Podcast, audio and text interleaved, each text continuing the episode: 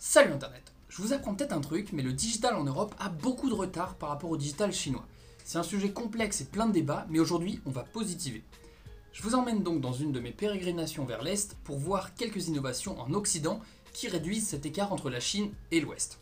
Si ce podcast était bien fait, il y aurait un jingle stylé, genre voyage, tech, tout ça, mais c'est toujours pas le cas. Premier cas, Apple a annoncé son iOS 14 la semaine dernière. Il y a pas mal de nouveautés et blablabla, balèque.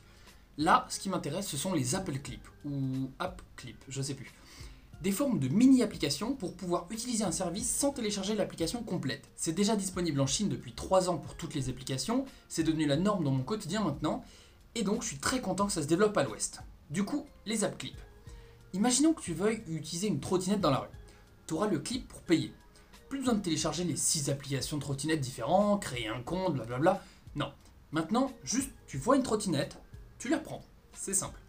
Pareil, tu vois un resto sur Maps, tu peux commander directement sans télécharger l'application ou réserver une table, etc.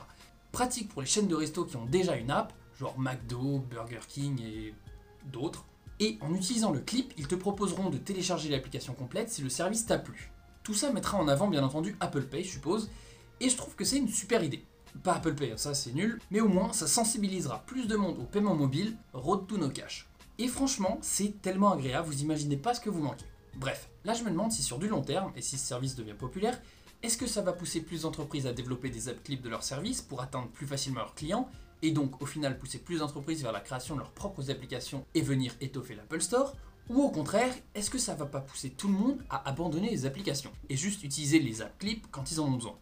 Genre les trottinettes, bah tu peux supprimer toutes ces applis. Pareil pour la restauration et pour le cinéma.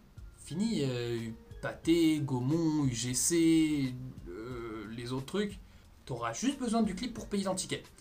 Est-ce que c'est pas la fin des applications mobiles du coup?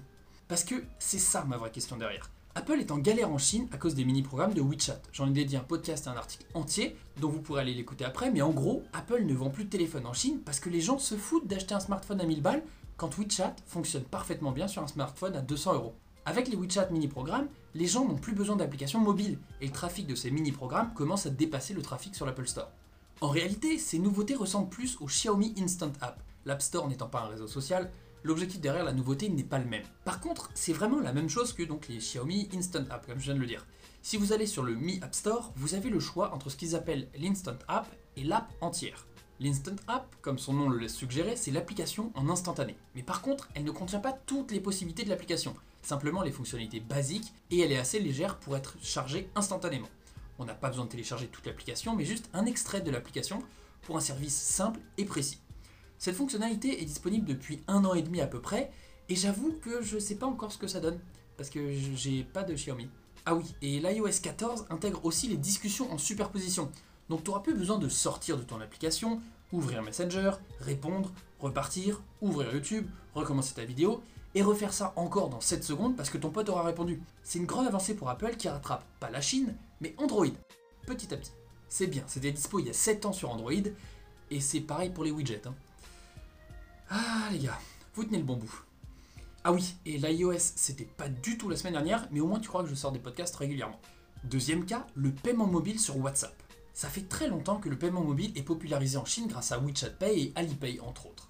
Et ça commence à pointer le bout de son nez en Occident. Facebook a lancé le paiement mobile sur WhatsApp au Brésil. C'est un petit lancement dans uniquement un pays et c'est pas encore prévu dans le monde entier, mais c'est encourageant.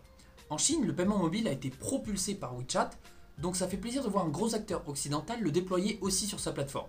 On attend de voir les retours, etc. Mais c'est vraiment encourageant. On a eu plein de tentatives de paiement mobile en Occident et aucune n'a vraiment pris. Euh, Pay, Apple Pay, Samsung Pay, je sais pas quoi Pay. Aucun vrai succès ou service répandu. Alors, est-ce que Facebook Pay va être le sauveur? On verra. Bon, quand je dis qu'on attend des news, c'est un peu ironique, puisqu'après seulement 9 jours, le service a été désactivé de la plateforme par la Banque centrale brésilienne. Pour préserver l'environnement concurrentiel, la Banque centrale est allée voir Visa et Mastercard et leur a gentiment demandé de bloquer les transactions passant par WhatsApp. Simple. Tu court-circuites l'application parce que t'as pas la main mise sur les paiements. Ah, c'est beau ça. D'ailleurs, en faisant des recherches, j'ai vu qu'ils avaient aussi tenté le paiement mobile en Inde et au Mexique il y a quelques années. Bon, ça n'a pas vraiment percé et c'est pas remonté à nos oreilles, mais c'est pas grave. La semaine dernière, WhatsApp s'est relevé et a encore innové. Cette fois, la nouvelle mise à jour ajoute les QR codes sur l'application. Ça devient beaucoup plus simple d'ajouter des amis. Fini de taper le numéro de téléphone, puis toutes les informations, blabla. Maintenant, tu scannes juste le QR code de ton pote, exactement comme sur WeChat. Paiement mobile, puis QR code, comme sur WeChat. Coïncidence? Ok, on va dire. Bon, mais la deuxième feature, c'est des espèces de mini-shops sur WhatsApp pour des entreprises. C'est vendu comme un moyen de soutenir les petits business touchés par le Covid, et c'est clairement le cas, mais pas que. Maintenant, sur WhatsApp, les petits commerces peuvent envoyer un lien particulier qui recense tous leurs produits. Un petit catalogue disponible dans l'application. Un catalogue pour acheter ses produits directement dans une application. Ça commence à beaucoup ressembler au WeChat mini programme, ça non? Facebook apprend beaucoup de WeChat et de l'écosystème chinois. Et ça, c'est pas moi qui le dis, c'est Mark Zuckerberg lui-même. L'histoire est assez drôle. Il y a 5 ans, Jessica Lessin, l'éditrice de The Information, sort un papier dans lequel elle liste ce que Facebook devrait apprendre de WeChat. Et l'année dernière, en mars dernier, Mark Zuckerberg commente son poste en disant Si seulement j'avais écouté tes conseils 4 ans avant. En attendant, on s'en fout pas mal de savoir si Mark copie WeChat. Perso, j'attends que ça. Une deuxième super application qui commence à s'imposer pour offrir plus de services et fonctionnalités directement sur WhatsApp. C'est vraiment trop agréable à utiliser au quotidien, donc ça m'arrangerait bien que ça se développe à l'ouest aussi. En plus, si ça peut permettre de développer le paiement mobile, fonce Marc, fonce. Troisième cas et dernière news de la journée, et qui est encore lié à Marc. Le mois dernier, Facebook et par extension Instagram a lancé les mini-shops. Très sobrement nommés Facebook Shop et Instagram Shop, ce sont des formes de petits shops e-commerce directement disponibles sur Instagram. C'est encore au balbutiement du projet, mais c'est super. Ça permet aux marques de mieux convertir plus vite et plus facilement. T'as plus besoin de sortir de l'application pour acheter un produit. Les achats impulsifs vont fortement augmenter. Tu montres une belle vidéo de chaussures et c'est parti, je lâche 200 balles dans des Air instantanément. C'est exactement le concept asiatique sur les réseaux sociaux. Douyin, TikTok en Chine, fait déjà ça.